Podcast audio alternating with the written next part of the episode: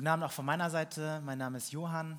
Äh, ich bin 26 Jahre alt und bin jetzt schon seit, äh, lass mich kurz überlegen, seit ungefähr acht Jahren hier in dieser Jugend und freue mich, dass so viele heute Abend da sind. Es ist äh, ein unglaubliches Privileg, hier stehen zu dürfen und äh, zusammen mit euch Gottes Wort zu betrachten, auch wenn ich euch nicht ganz äh, genau erkenne. Genau, lass mich noch kurz beten.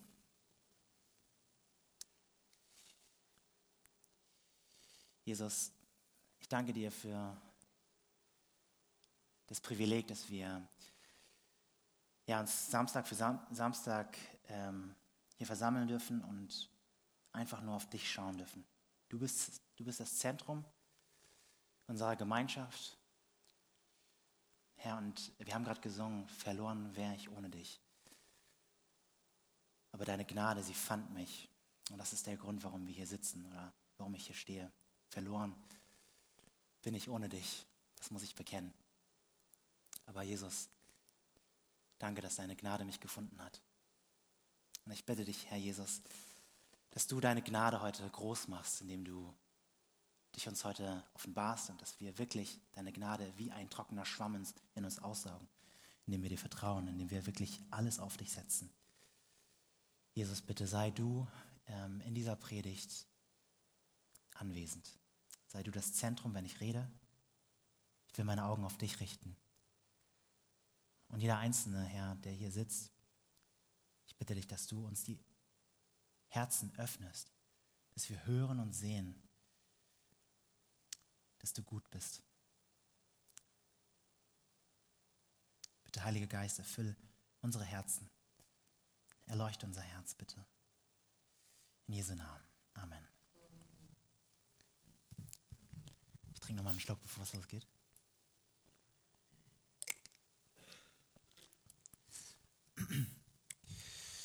Es gibt bestimmte Orte und Räume, wo nicht jeder einfach so rein darf. Da dürfen nur bestimmte Personen rein. Es gibt diese Orte überall. Als ich zur Schule ging, da war es zum Beispiel das Lehrerzimmer. Wenn wir als Schüler irgendwas von unserem Lehrer wollten, dann gingen wir zum Lehrerzimmer, klopften an, warteten, fragten dann nach dem Lehrer, bis er dann endlich rauskam. Und äh, im Moment, da arbeite ich ja im Krankenhaus und da gibt es auch solche Räume. Zum Beispiel der gesamte OP-Bereich, dort wo sich ähm, Menschen operieren lassen. Hier dürfen äh, Leute nicht einfach so rein, sondern hier dürfen Leute nur rein, wenn sie da auch arbeiten und wissen, wie man sich da verhält. Es gibt da so eine Umkleide, sondern sich bis auf die Unterwäsche ausziehen, dann in so eine Schleuse rein, nur grüne Sachen an und dann mit Kopfhaube und so weiter. Das ist alles ein bisschen kompliziert, kom äh, hohe Hygienevorschriften.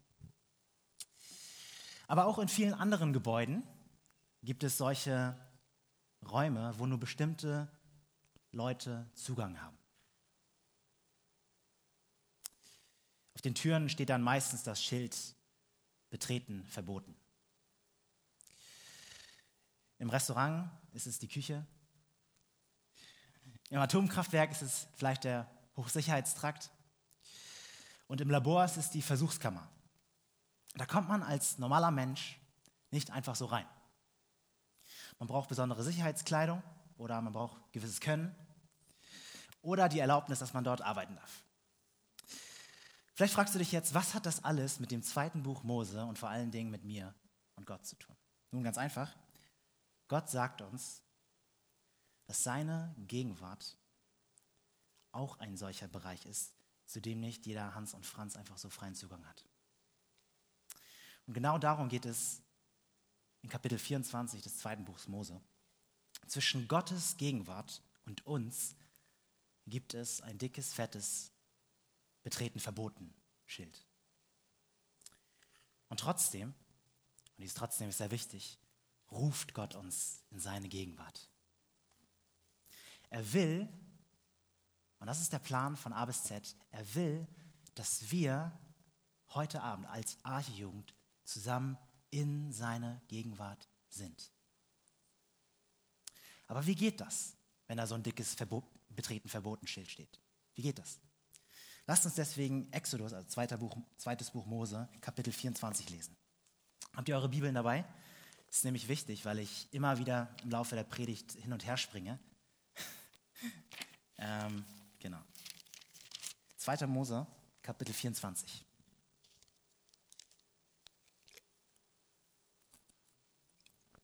Die Predigt ist übrigens überschrieben mit dem Titel Gottes Gegenwart.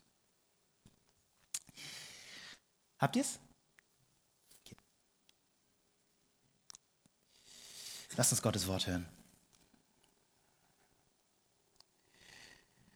Und zu Mose sprach er, das ist Gott, steig herauf zum Herrn, du und Aaron, Nadab und Abihu und 70 von den Ältesten Israels und betet an von ferne.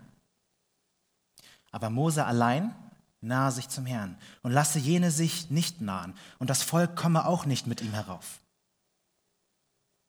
Mose kam und sagte dem Volk alle Worte des Herrn und alle Rechtsordnungen und da antwortete, da antwortete alles Volk wie aus einem Munde, alle Worte, die der Herr gesagt hat, wollen wir tun. Da schrieb Mose alle Worte des Herrn nieder, machte sich früh am Morgen auf und baute einen Altar unten am Berg und zwölf Steinmale nach den zwölf Stämmen Israels. Und er sandte junge Männer von den Israeliten hin, dass sie darauf dem Herrn Brandopfer opferten und Dankopfer von jungen Stieren. Und Mose nahm die Hälfte des Blutes und goss es in, die Becken, die andere Hälfte aber sprengte er an den Altar. Und er nahm das Buch des Bundes und las es vor den Ohren des Volks. Und sie sprachen alles, was der Herr gesagt hat, wollen wir tun und darauf hören. Dann nahm Mose das Blut und besprengte das Volk damit und sprach, seht, das ist das Blut des Bundes, den der Herr mit euch geschlossen hat, aufgrund aller dieser Worte.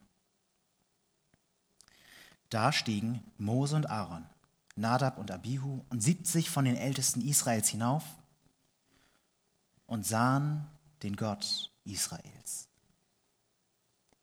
Unter seinen Füßen war es wie eine Fläche von Saphir und wie der Himmel, wenn es klar ist.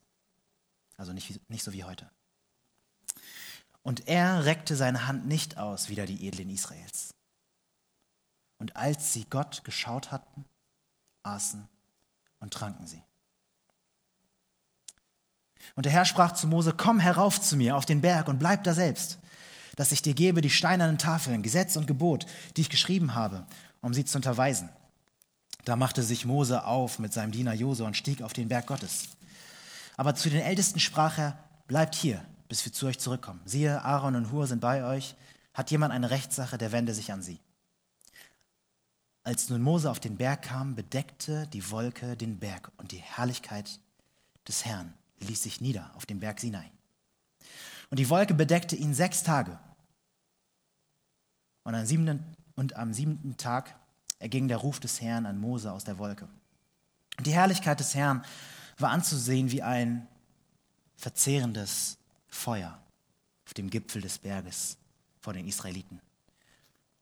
Und Mose ging mitten in die Wolke hinein und stieg auf den Berg und blieb auf dem Berg 40 Tage und 40 Nächte. Amen. Soweit Gottes Wort. Ein langer Text, aber ich habe den Text mehr oder weniger gegliedert in drei Punkte, die wir uns heute anschauen wollen. Punkt Nummer eins, Gottes Gegenwart ist das Ziel. Punkt Nummer zwei, Gottes Gegenwart ist brandgefährlich. Punkt Nummer drei, Gottes Gegenwart ist möglich. Also dreimal Gottes Gegenwart. Das ist das Ziel, sie ist das Ziel. Sie ist brandgefährlich. Und Nummer drei, sie ist möglich. Das ist Punkt für Punkt miteinander durchgehen. Nummer eins, Gottes Gegenwart ist das Ziel. Wo befinden wir uns jetzt eigentlich hier im Kapitel 24? Nun, das Volk Israel hatte die Sklavenschaft in Ägypten hinter sich gelassen. Und dann hatten sie die Strapazen der Wüste überstanden. Und jetzt waren sie an diesem Berg Sinai angekommen. Und Gott hatte ihnen die zehn Gebote gegeben. Damit haben wir uns die letzten zehn, zwölf Wochen beschäftigt. Doch wozu das alles? Wozu all die Mühe? Wozu all die Anstrengungen? die Not, der Kampf. Was wollte Gott letztendlich von Israel? Was wollte er erreichen? Die Antwort lautet, Gott wollte bei Israel wohnen. Das Volk Israel sollte Gottes Gegenwart erleben. Und hier in Kapitel 24 geht es so richtig los. Gott ruft im gesamten Verlauf des Kapitel 24 Mose dreimal zu sich. Ist euch das aufgefallen? Vers 1, ich lese Vers 1.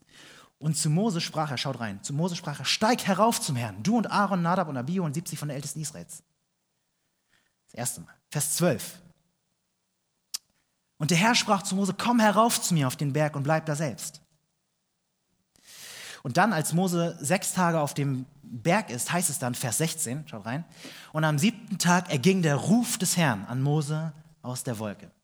Also dreimal in diesem Kapitel ruft Gott zu Mose, komm herauf zu mir, komm herauf zu mir, komm herauf zu mir. Und bei jedem Ruf kommt Mose Gottes Gegenwart Stück für Stück näher. Aber nochmal zum Anfang. Mose sollte ja nicht alleine auf den Berg gehen. Beim ersten Mal, wo Gott Mose in seine Gegenwart rief, sollten Aaron, Aarons beiden Söhne und 70 von den Ältesten Israels mitkommen. Ich lese mal Vers 9 und Vers 10. Ja, Vers 9 bis 11. Ist jetzt ein bisschen Bibelarbeit, aber es ist wichtig, dass wir es einmal verstanden haben. Vers 9 bis 11. Da stiegen Mose, Aaron, Nadab und Abihu, das sind die Söhne Aarons, und 70 von den Ältesten hinauf und sahen den Gott Israels, heißt es hier. Unter seinen Füßen war es wie eine Fläche von Saphir und wie der Himmel, wenn es klar ist. Und er reckte seine Hand nicht aus, wie die Edlen Israels. Und als sie Gott geschaut hatten, aßen und tranken sie. Wow.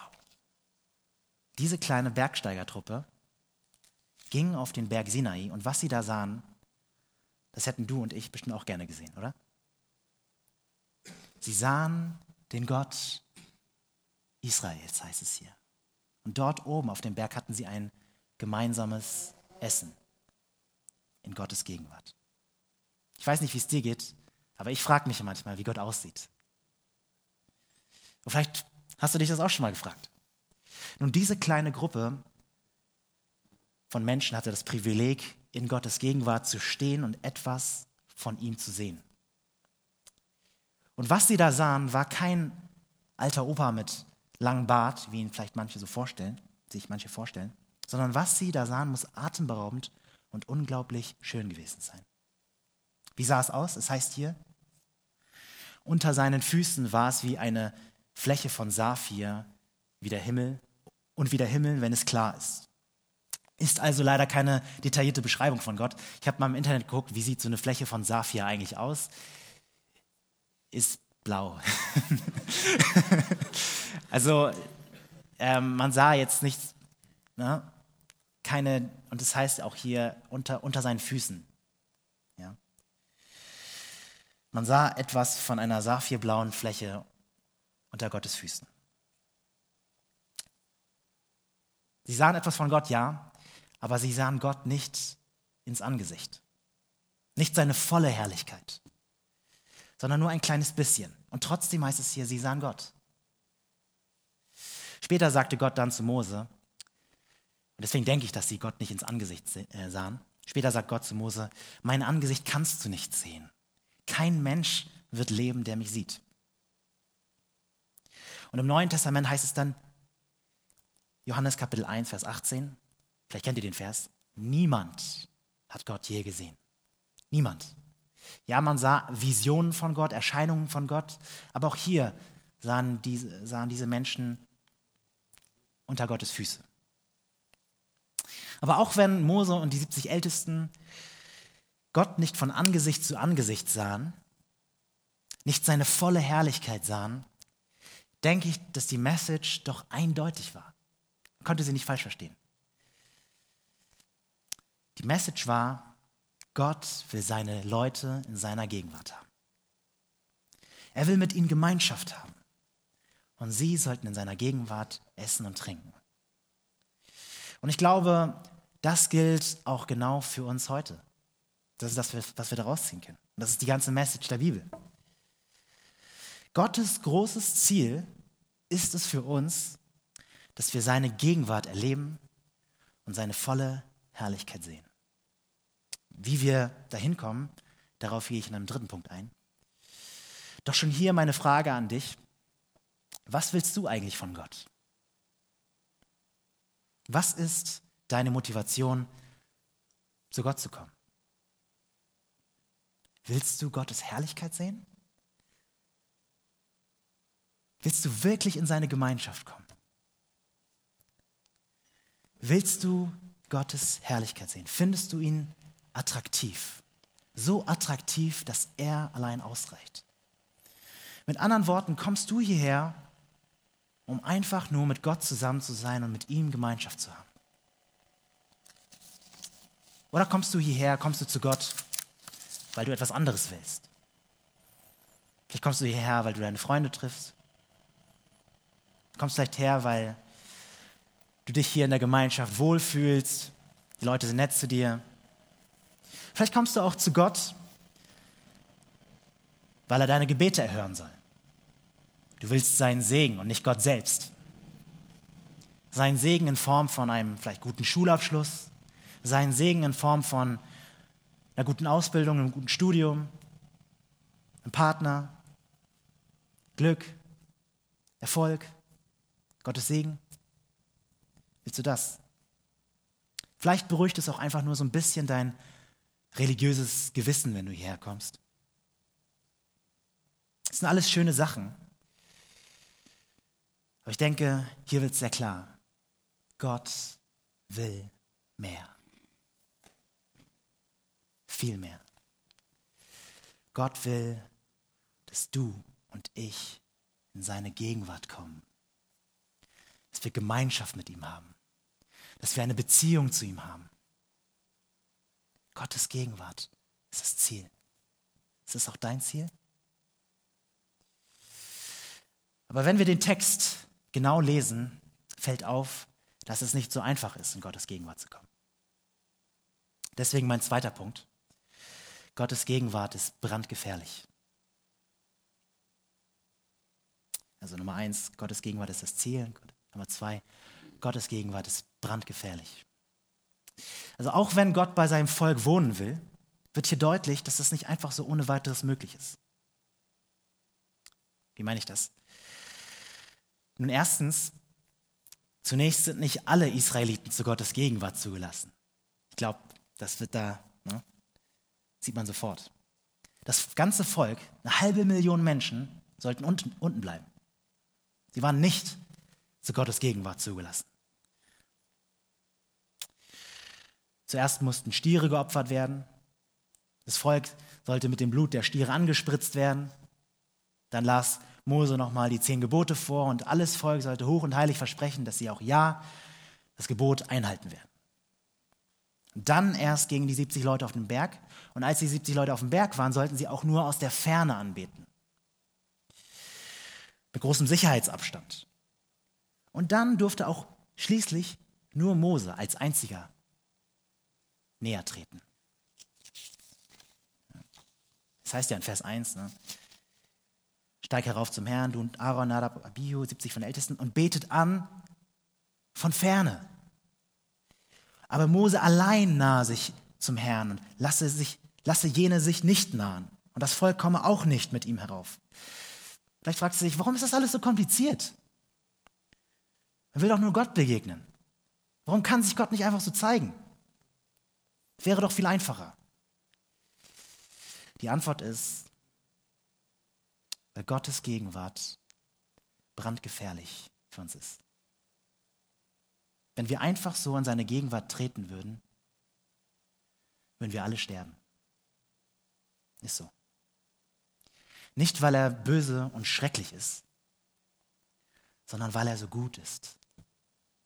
Weil er absolut rein, absolut heilig und vollkommen gut ist.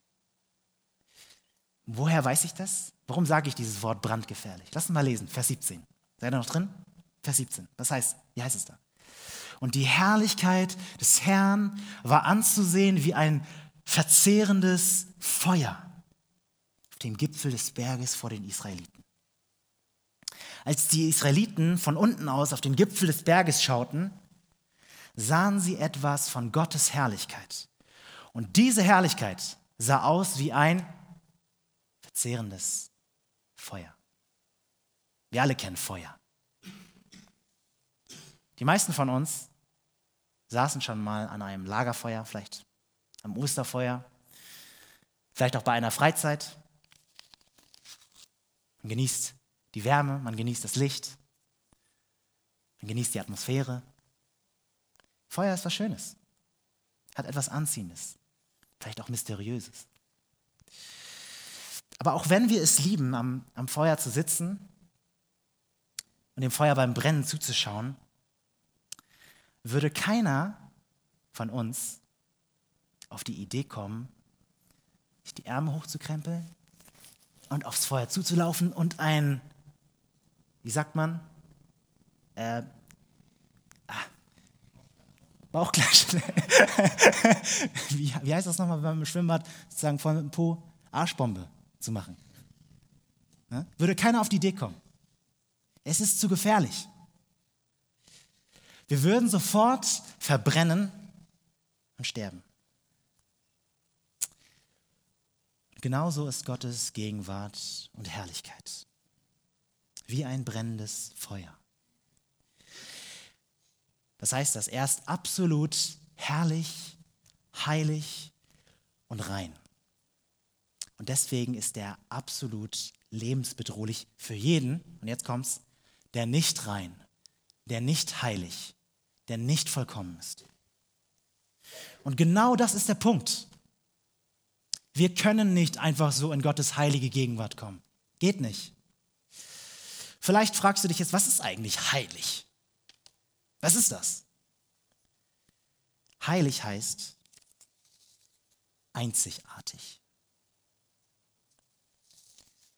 Einzigartig wie zum Beispiel die Sonne.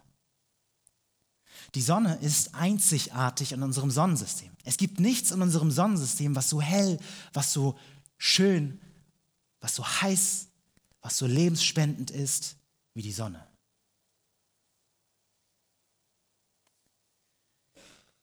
Die Sonne ist, könnte man sagen, heilig. Von heilig kommt auch das Wort Heil. Kennt ihr das Wort? Ja, ne? Also ganz. Ja, also wenn etwas heil ist, ja, die Bibel ist heil oder die Brille ist heil, dann ist, dann ist sie ganz. Vollkommen, gesund, unverletzt, intakt, rein, stark, gut, richtig, anziehend, gerade, stabil. Mal ein paar Synonyme rausgehauen. Ne? Und hier ist das Problem für uns. Wir sind nicht heilig.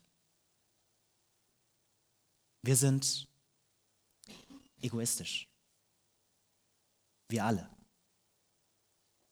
Ohne Ausnahme. seien wir doch ehrlich, unser Herz, und da fange ich bei mir an, ist nicht voller Liebe zu Gott und nicht voller Liebe zu anderen, sondern unser Herz ist auf unser eigenes Ich fokussiert. Und das Tag für Tag. Und diese Selbstliebe, dieser Ich-Fokus, das nennt die Bibel Sünde. Wir sind nicht heilig, sondern wir sind das Gegenteil von heilig. Kaputt, zerbrochen, verdorben, schief, krank, schwach, ungesund, ungenügend, mangelhaft, defekt, bedürftig, selbstsüchtig, neidisch, stolz. Kurz das Gegenteil von Gottes Heiligkeit. Und wenn wir auch nur für einen kurzen Moment in Gottes heilige Gegenwart eintreten würden, würde er uns völlig zerstören. Einige von uns würden sagen, er würde uns richtig rasieren. Wir würden verbrennen wie Holz, was man ins Feuer wirft. Nicht, weil Gott so böse ist, sondern weil er absolut gut ist. Nichts Böses und nichts Unreines kann bei ihm bestehen. Also wir haben gehört, dass Gottes Gegenwart das Ziel ist. Wir haben gehört, Nummer zwei, dass Gottes Gegenwart brandgefährlich für uns ist. Bleibt die Frage, wie wir trotzdem in Gottes Gegenwart kommen können. Gibt es eine Möglichkeit für uns, in Gottes heilige, brandgefährliche Gegenwart zu kommen? Ohne dass wir von seinem Feuer aufgezehrt werden. Die Antwort lautet ja. Ich komme zu meinem dritten Punkt. Gottes Gegenwart ist möglich.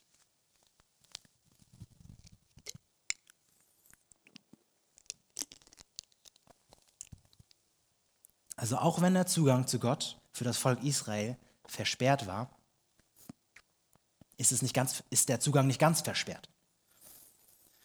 Gott lässt eine einzige Person in seine Gegenwart hinein. Mose. Ich habe am Anfang gesagt, dass Gott Mose dreimal in seine Gegenwart ruft. Komm herauf zu mir, komm herauf zu mir, komm herauf zu mir. Und Mose kommt Gottes Gegenwart bei jedem Ruf ein Stückchen näher, bis er voll in die Gegenwart Gottes eintaucht. Und vielleicht sagst du jetzt, das ist, das ist ja toll, tolle Neuigkeiten, schön für Mose. Nur eine Person hat Zugang zu Gott. Das nützt mir ja gar nichts. Du hast recht. Mose nützt uns gar nichts. Er hatte zwar Zugang zur Gegenwart Gottes, doch er konnte die Israeliten und auch uns nicht in die Gegenwart Gottes bringen. 1400 Jahre später trat Jesus von Nazareth auf den Plan. Auch Jesus stieg auf einen hohen Berg, wo er völlig in die Gegenwart Gottes eintauchte. Genauso wie Mose. Und auf diesem Berg war Jesus so in der Gegenwart Gottes, dass seine Kleider und sein Aussehen und sein, sein Gesicht sich in komplettes Licht verwandelten. Für einen kurzen Moment. Jesus war an diesem Punkt genauso wie Mose, nur viel besser. Genauso wie ein echtes Flugzeug viel besser und größer ist als ein Spielzeugflugzeug, was du vielleicht zu Weihnachten kriegst. Jesus ist die Erfüllung von Mose. Jesus ist der bessere Mose. Warum? Jesus tut genau das, was Mose nicht für die Israeliten tun konnte. Jesus taucht nicht nur selbst ein in die Herrlichkeit und Gegenwart Gottes, sondern er nimmt uns mit ihm, mit sich hinein. Wir tauchen mit ihm zusammen ein. Und genau das ist die absolut krasse Botschaft der Bibel. In Jesus haben wir alle Zugang zur heiligen Gegenwart Gottes. Nicht, weil wir heilig sind, sondern weil Jesus heilig ist. Ich möchte euch dazu mal eine Geschichte erzählen. Vor einigen Jahren war ich ähm, mit Simon, Andrew und Bernd in Norwegen wandern. Und ich sage euch gleich, die, diese Wanderung war für mich der reinste Todesmarsch. Und nach sieben Tagen Wanderung kamen wir endlich an unserem Ziel an. Das war Oslo, Hauptstadt von Norwegen. Und wir fanden da auf einem hohen Berg, also hoch war er nicht, fanden wir einen Campingplatz und schlugen da unser Zelt auf. Und ja, ihr könnt euch meine Erleichterung nicht vorstellen. Ich war wirklich am Ende, richtig kaputt.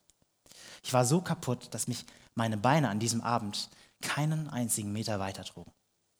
Ich glaube, Simon kann sich erinnern. Das war deswegen ein Problem, weil die Toiletten 300 Meter weiter weg waren. Ich konnte nicht mehr alleine zur Toilette gehen. Aber das Gute war, ich war ja nicht allein. Und Andrew, Andrew ja, der sah, dass ich nicht mehr gehen konnte. Meine, meine Beine trugen mich keinen Meter weiter. Und als ich sagte, dass ich aufs Klo muss, und Asiaten müssen bekanntlicherweise häufig auf Klo, kam er zu mir, drehte sich um, bot mir seinen Rücken an und sagte, Johann, ich bring dich dahin. Er nahm mich Huckepack und trug mich Schritt für Schritt auf die Toilette. Dort, wo er hinging, war ich auch. Und genau das tut Jesus auch mit uns.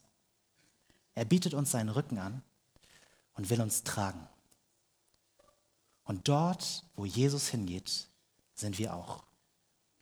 Nicht auf der Toilette, sondern Jesus trägt uns mit in die heilige Gegenwart Gottes, dort, wo er zu Hause ist. Wir schaffen es niemals aus uns selbst heraus, in die Gegenwart Gottes zu kommen. Wir müssen von Jesus Huckepack genommen werden. Wir müssen uns mit unserem gesamten Gewicht auf Jesus stützen. Und dann, und nur dann, bringt er uns sicher ans Ziel. Jetzt, jetzt fragst du vielleicht, aber was ist mit Gottes Heiligkeit? Was ist mit Gottes Heiligkeit, die uns von ihm trennt? Wie hebt Jesus diese Trennung auf? Ich dachte, Gottes Feuer würde uns zerstören. Genau das ist der richtige Einwand. Sehr gut mitgedacht. Aber ich habe vorhin gesagt, dass Jesus der bessere Mose ist. Denn Jesus war nicht nur auf einem hohen Berg in der Gegenwart Gottes, Jesus war auch unten, dort wo die Stiere geschlachtet wurden. Er wurde das Opfer. Und wenn ich sage, Jesus war unten, dann meine ich unten. Jesus erniedrigte sich selbst. Er wurde schlechter als ein Hund behandelt. Er wurde geschlagen, vermutlich getreten, bespuckt. Er wurde gequält, ausgepeitscht, dann umgebracht. Er wurde nackt ausgezogen und dann an einem Holz, an einem Kreuz aus Holz aufgehängt und erstickte. Warum? Dort am Kreuz wurde Jesus selbst vom heiligen Feuer des Zornes Gottes aufgezehrt, verbrannt. Er hat ihn getragen.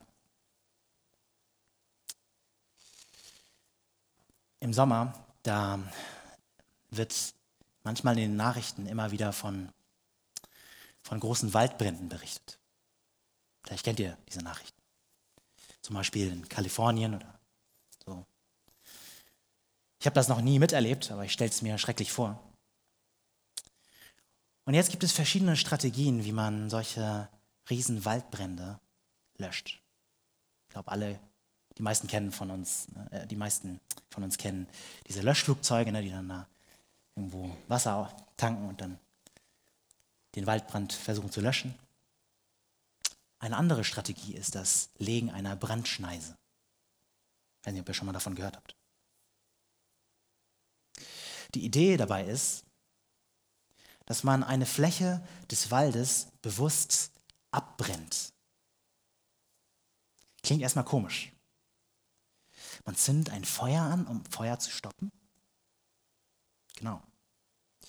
Wenn der Waldbrand dann an eben diese Fläche kommt, die man abgebrannt hat, findet der Waldbrand nur noch verbrannte Erde.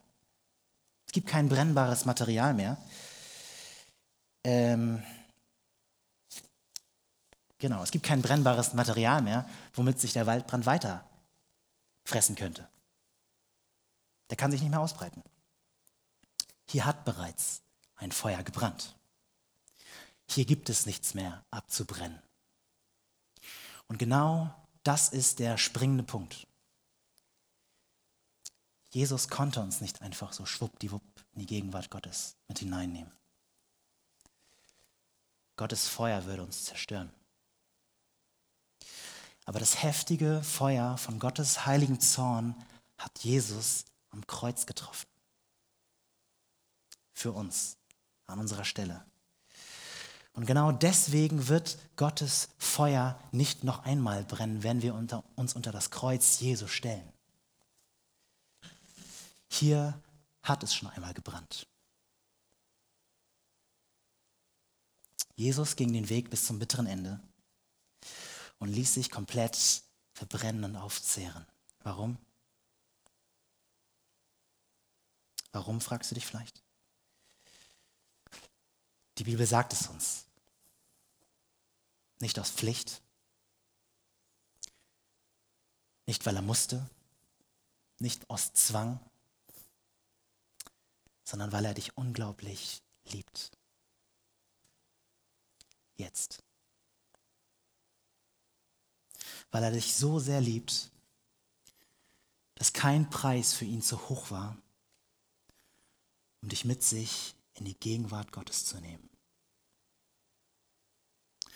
Und genau deswegen ist die brennende Frage heute Abend an dich ganz persönlich. Kannst du diese Liebe annehmen? Kannst du dieser Liebe glauben und vertrauen? Ich merke, dass ich mir diese Frage auch stellen muss. Oft ist mein Herz kalt gegenüber dieser Liebe, obwohl sie doch so groß ist. Können wir uns in diese Liebe fallen lassen? Römer Kapitel 5, Vers 6 bis 8. Jesus starb für uns, als wir der Sünde ausgeliefert waren. Er starb für Menschen, die Gott den Rücken gekehrt hatten.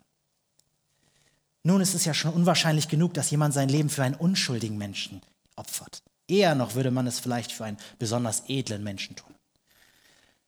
Vers 8. Gott hingegen beweist seine Liebe zu uns dadurch, dass Christus für uns starb, als wir noch Sünder waren. Und genau diese Liebe ist es, die dich heute Abend überwältigen will. Gott will dein und mein Leben durch diese Liebe komplett auf den Kopf stellen. Wenn du diese Liebe siehst, wenn du diese Liebe schmeckst, wenn du diese Liebe annimmst, dann kommst du wirklich in Gottes Gegenwart. Dann siehst du mehr als nur unter die Füße Gottes. Wenn wir diese Liebe begreifen und annehmen, sehen wir in Gottes freundliches Angesicht. Dann hören wir Gottes Herzschlag pulsieren. Und deswegen ist mein Gebet für uns heute Abend, dass Gott, unser Vater, uns unsere Augen öffnet, dass wir seine Liebe schmecken, annehmen, verstehen und aus dieser Liebe heraus ein Leben in in Dankbarkeit, in Freude und in voller Entschlossenheit für ihn leben. Nicht andersrum. Lass mir noch beten.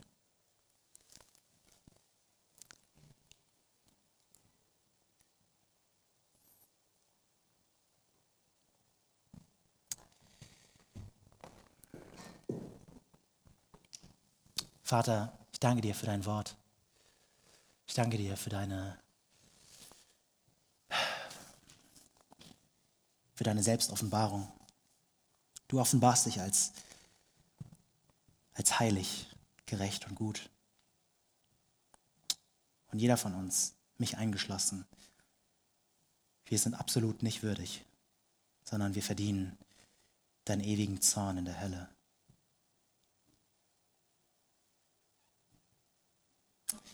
Aber Jesus, ich danke dir, dass du uns in Barmherzigkeit und in Gnade angesehen hast und den Weg auf dich genommen hast bis ans Kreuz. Dort am Kreuz, Jesus, gingst du in die tiefste Isolation. Hast den Zorn, die Strafe für uns auf dich genommen. Das ist das, was uns Hoffnung gibt, denn wir sehen deine Liebe darin. Du hast es nicht aus Pflichtgefühl, aus einem kalten Herzen heraus gemacht, sondern du machst es, Herr, weil du, weil du uns in die Gegenwart Gottes hineinholen willst. Bitte hilf, dass wir dir vertrauen da einfach, dass wir uns auf diese Zusage stützen und dass das Kreuz im Zentrum unseres Lebens ist. Bitte segne uns alle, Herr, auch die, die wir äh, ja, entmutigt sind und vielleicht kalt geworden sind. Bitte zünde an ein neues Feuer. Und die, die dich nicht kennen hier in diesem Raum, ich bitte dich, Herr, dass du sie bekehrst zu dir. In Jesu Namen. Amen.